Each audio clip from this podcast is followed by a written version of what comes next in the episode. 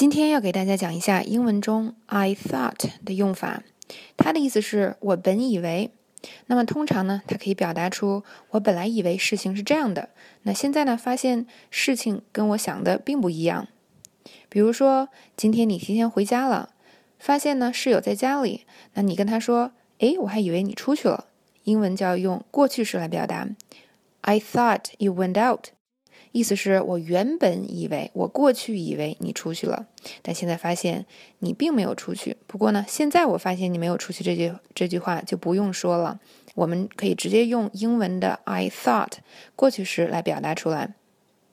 再来看两个例子，本来你以为周二考试，结果呢，同学们告诉你周一就要考试了。那中文我会说，我以为周二考试呢。